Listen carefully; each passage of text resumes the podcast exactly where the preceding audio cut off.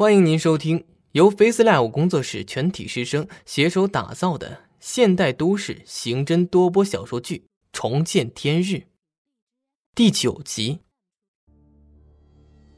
唐浪离开办公室后，李安手边的座机突然响起，他看了一眼来电显示，脑袋一下炸了。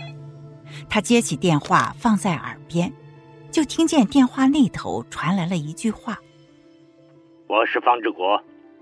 方志国是冀省公安厅厅长，他二十二岁做刑警，一路上摸爬滚打，直到四十六岁，终于坐上了省厅一把手，实属不易。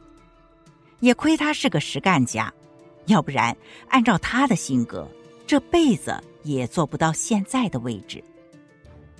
李安清了清嗓子，手抓住听筒，贴着耳朵说。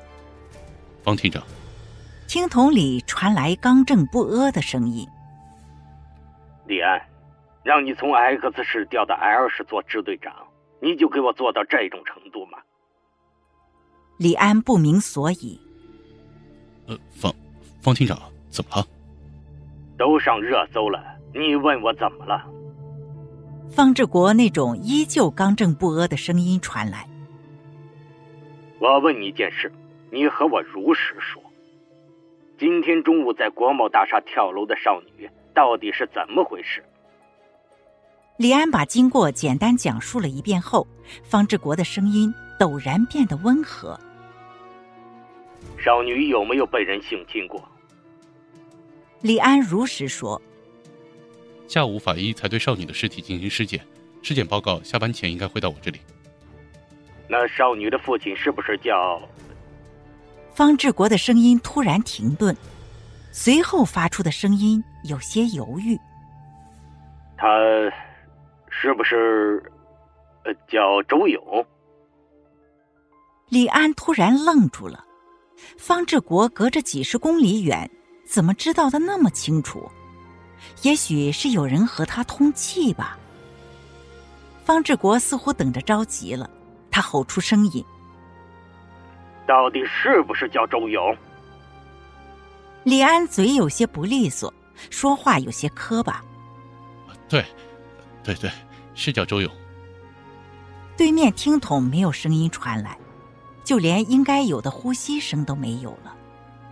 沉寂了大概十几秒后，方志国的声音突然传来，变得异常严厉：“少女跳楼案，你们一定要彻查。”把所有的细节都要搞清楚了，不遗余力的。李安担忧的问：“方厅长，我听你的语气怎么感觉怪怪的？你是不是最近身体不太好？”别管我的语气，我的身体也不重要。方志国语重心长的说：“如果案子查出个所以然来，后续有什么难处，你随时联系我，只要有我在。”没人敢拿你怎么样的。李安想到周勇说想见一见上面的人，要不现在把话挑明，让方志国来这儿和他见一面。想到这里，他对着电话说：“您如果能来 L 室坐镇，我觉得再好不过了。有什么问题都可以随时沟通。”电话那头沉默了一会儿。嗯，行。我这边安排几名精英成立专案组和你打配合，我明天中午之前会到你们市的。李安刚要准备结束语，那方厅长，我们明天见。等等，方志国突然打断李安的再见。李安，我还有个要求，这个要求你必须做到，你要不遗余力的保护好所有的证物。如果丢失任何一件证物，你就可以滚蛋了。李安虽然额头渗出了冷汗，但是气势不能输，他只能拍着胸脯打包票。没有问题，方厅长。挂了电话，李安坐在椅子上，感觉莫名其妙，还有一种无形的压力从四面八方压过来。自己到底是遇到了什么离奇的事件呢？居然可以让省厅厅长过问此事。冀省公安厅厅长办公室中，方志国放下电话，看着手中的信，双眼通红。信上的寄件人是周勇。关于这个名字，方志国他并不陌生。周勇啊，周勇，这就是你所说的背水一战吗？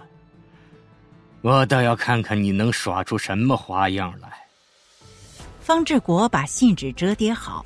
装进随身携带的公文包里，他拿起电话，思索了一下，拨出了一串号码。喂，我是方志国，今天 L 市发生了一起很离奇的跳楼案，我需要你的帮助。挂了电话的李安不知道怎么回事，突然感觉浑身上下每寸肌肤都在泛着鸡皮疙瘩。嗯。怎么突然变冷了？办公室外的走廊异常的热闹，李安觉得奇怪，就跟着走出去。打开门，就听见有人说：“哎，下雪了！夏天下雪我还是头一次见呢啊！”透过走廊的窗户，他们看见外面在飘着鹅毛大雪，雪花落地，瞬间融化成水渍。原来是八月飘雪，李安走到窗前，看着屋外漆黑的天幕，小声的嘀咕：“真的有其他的冤屈吗？为什么不能给点明示？就这样没头没尾的让我去查，我上哪儿去查？”李安把走廊里拍照的刑警们撵走。你们还在看什么呢？马上要下班了，趁现在这点时间。完全可以把今天的工作整理一下。李安打开窗户，一阵冷风不要命的灌入走廊，他不禁打了个哆嗦。不过，他被冷风一击后，脑袋比起刚才来清醒了不少。他在担心这场雪会不会一直下下去。很显然，并不会。在李安担心雪会一直下的时候，最后一片雪花落在地面融化。随后，大雨倾盆，似乎老天爷想把国贸大厦楼下那滩没有清除干净的血污洗刷掉。L 市的雨季似乎要正式开始了。就在李安惆怅着未来半个月要在湿漉漉的环境下度过时，孙达带着少女的尸检报告出现在了他的身后。李队。尸表检查我早就已经做了，不过出于严谨考虑，我们对少女的尸体进行了解剖，来确认死亡原因。孙达跟着李安进入办公室。死者的腹部出现了隆起情况，我们在他的腹腔内取出了两千六百零一 cc 的血液。他的心脏瓣膜破裂，多处脏器破裂，他的左侧颚骨出现了凹陷性的骨折。其他几处大骨骼同样出现了骨折。综上所述，十分符合高坠特征。李安直奔主题：他身上的伤口是怎么来的？你确定下来了吗？这个最开始就确定了。少女身上的伤属于陈旧性伤口，基本上只是伤在表皮。经过对比，应该是类似于皮鞭一类的绳子抽打形成的。孙达把照片摊在了李安的面前。少女身上的伤口经过清点，一共三十六处抽打留下的痕迹，其余在手腕、脚腕留下了共四处束缚性伤，已经损坏到了关节软骨，应该是表面光滑的绳索经过长时间的束缚所形成的。